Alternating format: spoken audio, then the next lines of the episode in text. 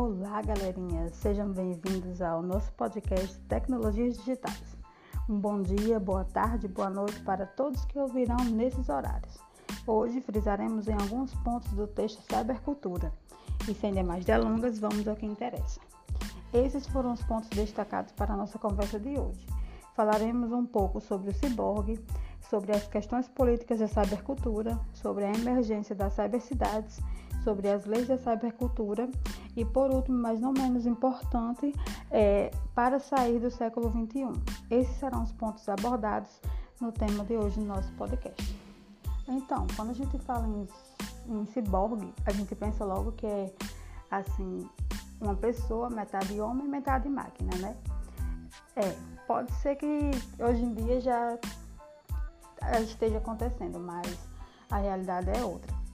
Um dos exemplos mais é, concretos que a gente tem sobre isso é, seria sobre os soldados, né?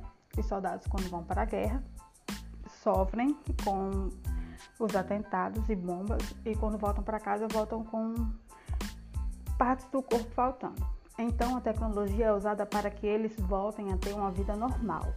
Tipo, quando eles vêm sem uma perna, eles a gente usa a tecnologia para que ele venha ter uma perna é, que ele, para que ele possa se movimentar e continuar a vida do cotidiano normal, né?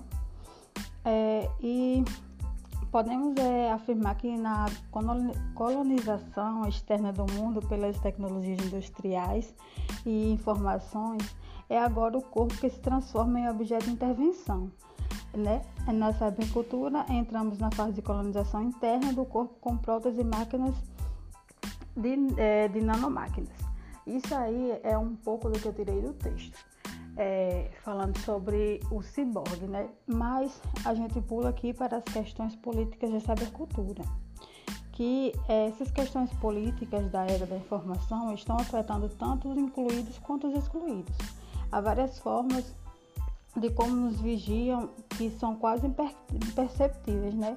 Nós somos vigiados 24 horas no dia, mas nós não percebemos tanto. É, como câmeras de videovigilância, spams e outros meios os quais vivemos no cotidiano. É, o que está em jogo é o crescente transformação na relação entre o espaço público e o espaço privado. No caso, se nós não tivermos cuidados, nós somos pegos pela tecnologia, né? Como acontece hoje muitas, muitos muitas vezes é pessoas que caem em golpes através do WhatsApp.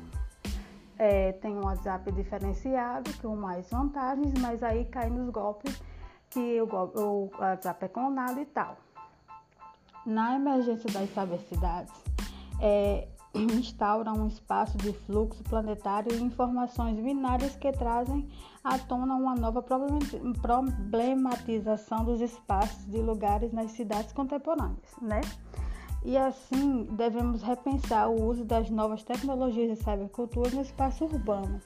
Será justamente o que nos faltará nos sentidos e buscaremos ainda espaço escola, o espaço museu e espaço cidade. A questão da cidade é crucial para a cybercultura.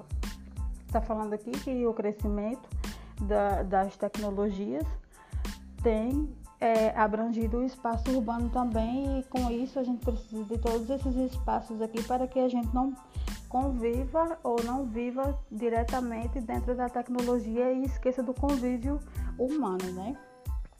E assim, nas leis da cybercultura a gente destaca três leis é, que podem ser úteis para a análise de vários, vários aspectos da sociedade contemporânea. A primeira lei ela é, ela é a reconfiguração. A segunda lei é a liberação. E a terceira lei, mais não menos importante, é a lei da conectividade. É, eu não me aprofundei muito nessas leis, porque senão o nosso podcast vai chegar muito, vai ficar muito, muito extenso.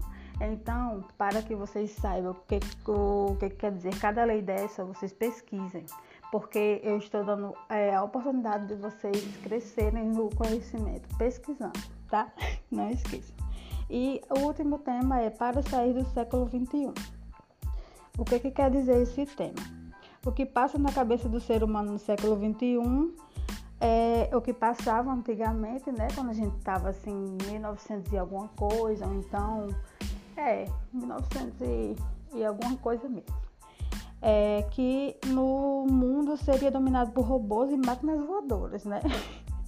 No entanto, poderia dizer que o nosso futuro do presente é mais humano do que o futuro do passado. Devemos assim estar abertos às potencialidades das tecnologias da cybercultura e atentos às negatividades das mesmas, né? Afirmamos que hoje o nosso presente é imune às asepsias e controles generalizados. Ainda a vida na tecnologia e no deserto técnico do real. É, isso é um pouco do que a gente tem para falar sobre esses pontos. Espero que vocês tenham gostado. Espero que tenha é, contribuído para o crescimento intelectual de vocês. E a gente fica por aqui. Muito boa noite, porque